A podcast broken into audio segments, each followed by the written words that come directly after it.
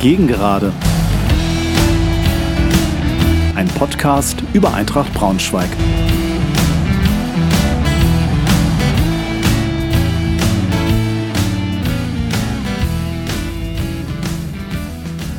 Hallo und herzlich willkommen zur ersten Ausgabe meines Podcasts. Ich freue mich sehr, dass ihr dabei seid.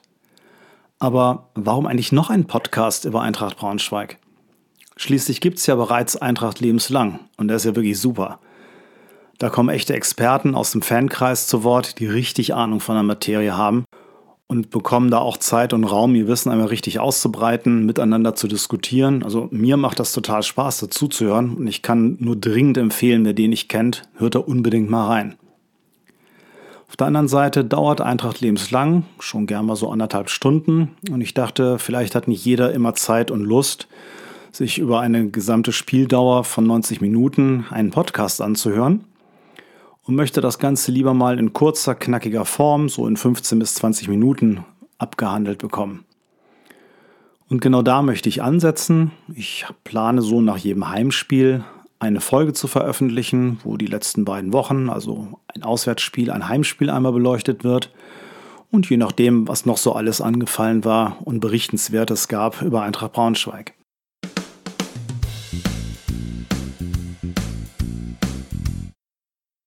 Da wir jetzt natürlich schon mitten in der Saison sind und sieben Spieltage vorbei sind, wird dieser Podcast einmal ein bisschen davon abweichen. Ich möchte mit euch zunächst einmal in die Vorbereitungsphase gucken. Also was war an Transfers? Es gab einen Trainerwechsel. Schau mir dann die ersten sieben Spiele an, mache mal einen kleinen Rückblick dahingehend und gucke, was ist denn da gelaufen. Macht ja auch bis auf eine Ausnahme Spaß, darauf nochmal zurück äh, darauf zurückzublicken. Gucken wir dann die aktuellen News der letzten Wochen an. Da gab es ja nochmal zwei Transfers. Und schließen möchte ich dann mit einem Ausblick auf das nächste Spiel am Sonntag gegen Hansa Rostock.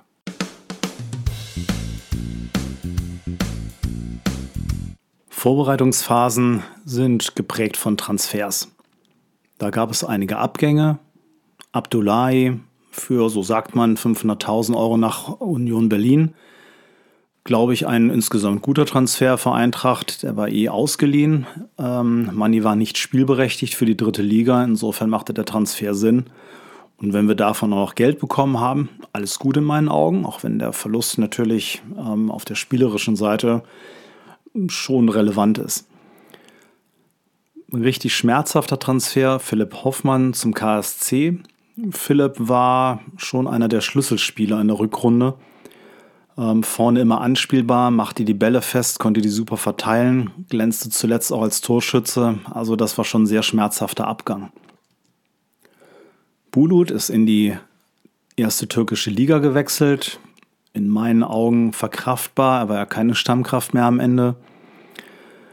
Weiterhin sind Menz, Abifade, Rütten, Thorsen, Sauerland, Kolgeci und Fesulao gegangen. Alles, glaube ich, keine Schlüsselspieler, insofern relativ normal, sich von Spielern zu trennen. Einen, den ich noch mal ein bisschen hervorheben möchte, der auch gegangen ist, ist Julius Düker, dessen Laie ähm, von Bielefeld geendet ist, der jetzt in Meppen spielt. Weiß natürlich noch jeder, in drei Heimspielen hintereinander hat er den Ausgleich geschossen in der Nachspielzeit gegen Groß Asbach, gegen München und gegen Münster. Gegen Münster, das war so unglaublich, werde ich nie vergessen, als er das zum dritten Mal ähm, wieder in der Nachspielzeit diesen Ausgleich gemacht hat, den Kopfball nach dem, Eck, nach dem Eckball. Wahnsinnstyp, ähm, allerdings auch kein Stammspieler, insofern glaube ich auch da ein verkraftbarer Transfer. Sehr spannend natürlich die Zugänge. Nick Proschwitz, Mittelstürmer, kam aus Meppen, hat in einer, ohne Meppen jetzt kleinreden zu wollen, aber ja nicht gerade überragenden Mannschaft reichlich Tore gemacht und hat so ein bisschen so einen Legionärstatus, aber auf jeden Fall einer, der ein Team schon verstärkt. Putaro, den haben wir uns gegönnt, der war ja eh von Bielefeld ausgeliehen. Den zu kaufen macht aus meiner Sicht Sinn, links außen. Sehr gefreut habe ich mich über, den, über die Rückkehr von Oana Demi, Mittelstürmer ähm, aus Würzburg. Hat ja schon mal bei Eintracht gespielt, weiß jeder, kann mich noch gut erinnern äh, an sein erstes Tor gegen Köln in der Aufstiegssaison in die erste Liga. Da wurde, ich glaube, sogar in der 67. Minute eingewechselt für, ich glaube, Kruppke war es damals. Und äh, ich war im Stadion mit meinem Kumpel Gerald und der stupste mich an und sagte, ey, der macht jetzt gleich eine Bude. Ja, 20 Sekunden später war es dann soweit und er machte die Bude. Stadion stand Kopf für Gewinn 1 gegen Köln und der Rest ist ja legendäre Geschichte. Ähm, ist danach ja so ein bisschen untergegangen, hat noch ein super Tor in Kaiserslautern gegen Kaiserslautern geschossen, hat einmal Hövedes ja schon ausgetanzt, in der Bundesliga ein, ein Tor gegen Schalke gemacht ähm, ist aber in Würzburg offensichtlich gereift und hat er ja auch zweistellig getroffen in der Saison. Also da habe ich mich sehr darüber gefreut, dass der wieder da ist. Als nächstes der Königstransfer. Martin Kobylanski mit, äh, weiß nicht, 100 Treffern gegen uns, ähm, kam von Münster, offensives Mittelfeld, ähm, technisch sehr, sehr starker Spieler. Hat man damals bei seinem Freistoßtor beim 3 zu 3 gegen Münster gegen uns gesehen.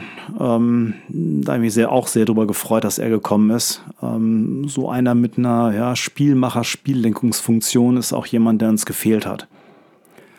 Auch aus Münster kam Danilo Wiebe, bin ich ganz ehrlich, für mich ein unbeschriebenes Blatt, genau wie Lasse Schlüter, linker Verteidiger aus Cottbus.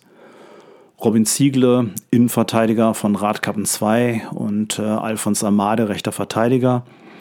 Ähm, Laie von der TSG Hoffenheim, ein junger Typ, der ja auch schon mal bewiesen hat, dass er eine Verstärkung ähm, auf Dauer sein kann. Alles in allem würde ich sagen, das war schon eine Ansage an die Konkurrenz. Also da wurden wirklich starke Spieler geholt und aus meiner Sicht kann da nur das Ziel Aufstiege gewesen sein. Auch, auch wenn Eintracht sich ja sehr zurückhält, was die offizielle Zielerreichung für diese Saison angeht.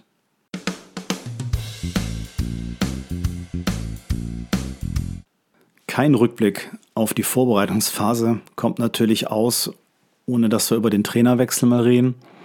Ein Tag vom Trainingsbeginn hat uns André Schubert verlassen, ist zu Holstein Kiel gewechselt. Das schien, ich sage es ganz vorsichtig, viele zu bestätigen, die sagten, ja, Schubert, der ist eh nur zu uns gekommen, weil er sich mal wieder ins Gespräch bringen wollte. So ein Job bei dem Abstiegskandidaten Braunschweig, Traditionsverein, das bringt natürlich bei allem Risiko auch viel Aufmerksamkeit mit sich. Und sobald ein höherklassiger Verein anklopft, ist er sofort wieder weg. Ich bin da, wie gesagt, vorsichtig. Er selber stellt das ganz anders dar und sagt, er hat Gespräche über seine Zukunft geführt, wollte eigentlich in Braunschweig bleiben, hat ja auch viel in der Vorbereitungsphase getan ähm, in Bezug auf Transfers. Nur er hat aus dem, aus, von, den, von den Verantwortlichen von Braunschweig nicht die Antwort bekommen, die er erwartet hat. Also es klang für mich so, als ob er länger bleiben wollte, ähm, man ihm da aber keine definitive Zusage gegeben hat und er ist dann gewechselt. Ganz klar macht natürlich trotzdem einen blöden Eindruck. Ähm, aber ich glaube, mit Christian Flütmann haben wir einen sehr, sehr guten Nachfolger bekommen, der Eintracht schon kannte, auch wenn zu dem Zeitpunkt natürlich, weil er schon ein Trainer-Novize war, eher unklar war, okay, wie entwickelt er sich, ist er gut, ähm, was hat er drauf, wie wir gesehen haben, so einiges. Dazu später aber mehr.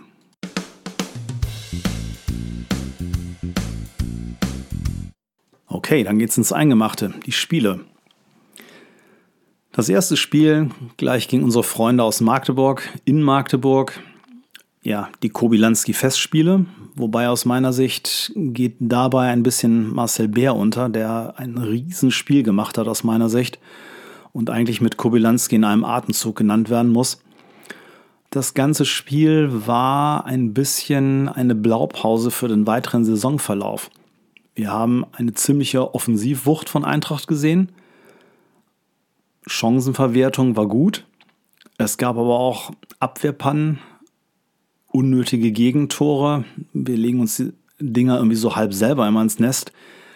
Ähm, das scheint sich durch die oder durch den bisherigen Saisonverlauf schon zu ziehen.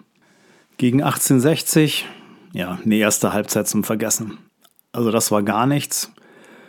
Bis auf den Ausgleich von Kobylanski, der seinen Schädel an der richtigen Stelle hatte, als es darauf ankam.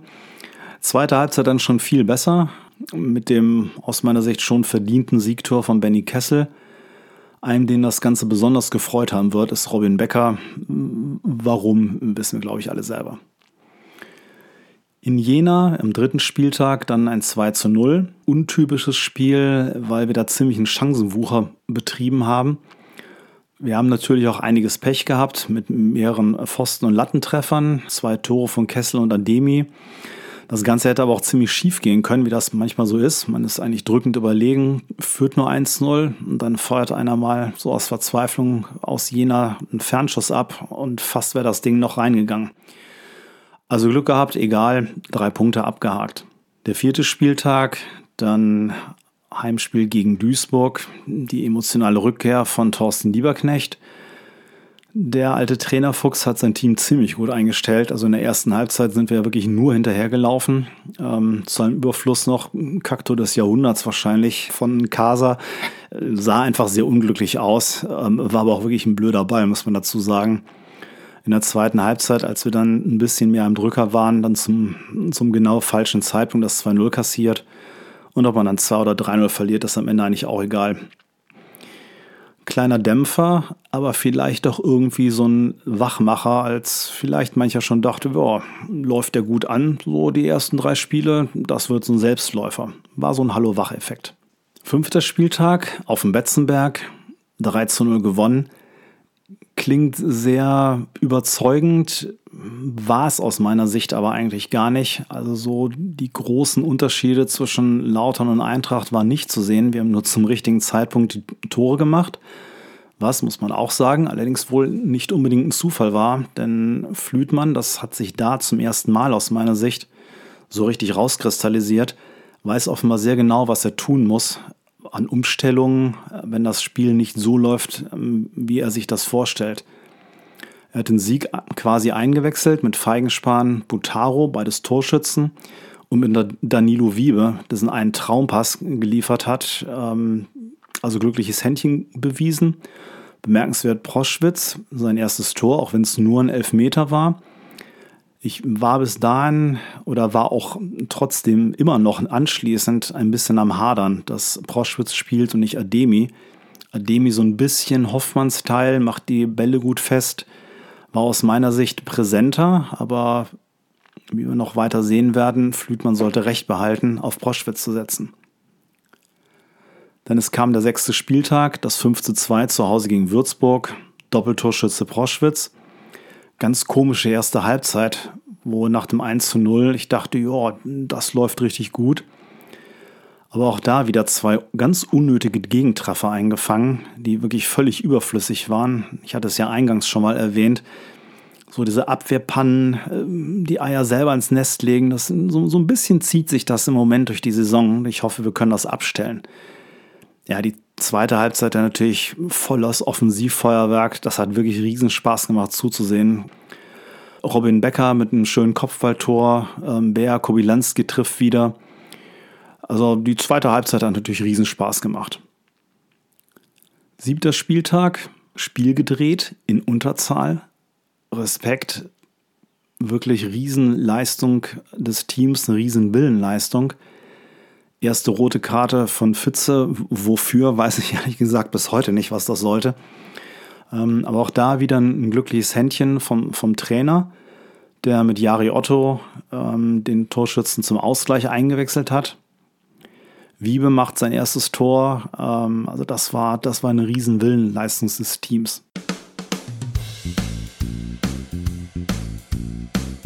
Als Fazit der ersten sieben Spiele starke Offensive. Wir sind meistens effizient, was die Torchancenverwertung angeht. Defensiv müssen wir noch zulegen. Also das gefällt mir nicht. Ähm, wir kriegen immer noch zu viele einfache Treffer. Ich hoffe, das wird besser. Aber am Ende steht Tabellenplatz 1. Wir sind gut im Rennen. Sechs Spiele von sieben gewonnen. Damit erstmal so weit auf Kurs. Als Hauptkonkurrenten habe ich persönlich im Moment erstmal Halle ausgemacht. Die spielen wirklich gut, spielen guten Fußball und haben vor allen Dingen wenig Gegentreffer bekommen. Bisher erst vier Stück in den sieben Spielen. Ich glaube, das wird neben Ingolstadt eine Mannschaft, auf die wir ein Auge haben müssen. Auch nochmals gesagt, Flütmann ist jemand, der offensichtlich weiß, was er tut.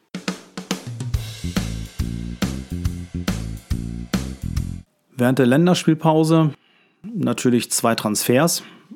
Darüber gibt es ein bisschen was zu reden. Kevin Gordon, Rechtsverteidiger, ähm, auf Leihbasis aus Nürnberg gekommen. Und äh, Patrick Kammerbauer, defensiver Mittelfeldspieler, ähm, kommt auf Leihbasis vom SC Freiburg, hat noch ein weiteres Jahr Option auf, auf eine Verlängerung der Leihe.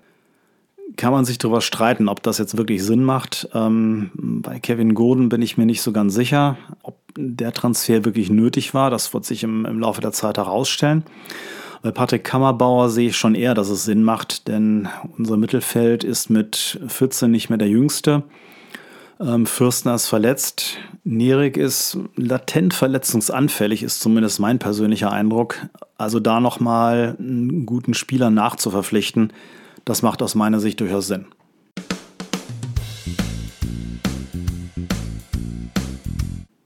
Okay, schauen wir uns mal an. Der nächste Gegner, Hansa Rostock. Im Moment Tabellenplatz 13, 8 Punkte. Klingt jetzt erstmal nicht so wahnsinnig gefährlich, aber aufgepasst. Die haben zuletzt ihren zweiten Saisonsieg eingefahren, 1 zu 0 gegen Münster. Das Spiel davor in Ingolstadt haben die gedreht, lagen 2 zu 1 in Front, haben in der siebten Minute der Nachspielzeit erst durch einen Elfer einen Ausgleich kassiert. Da hat ähm, Ingolstadt die erste Saisonniederlage zu dem Zeitpunkt abgewendet. Da ist also schon eine aufsteigende Tendenz zu erkennen. Die haben mit ähm, Opoku einen torgefährlichen Spieler, der die letzten beiden Spiele getroffen hat. Insgesamt in fünf Spielen jetzt drei Tore gemacht haben. Also das wird, glaube ich, ein heißer Tanz. Also ein Gegner, der gefährlich ist, den wir auf gar keinen Fall unterschätzen dürfen.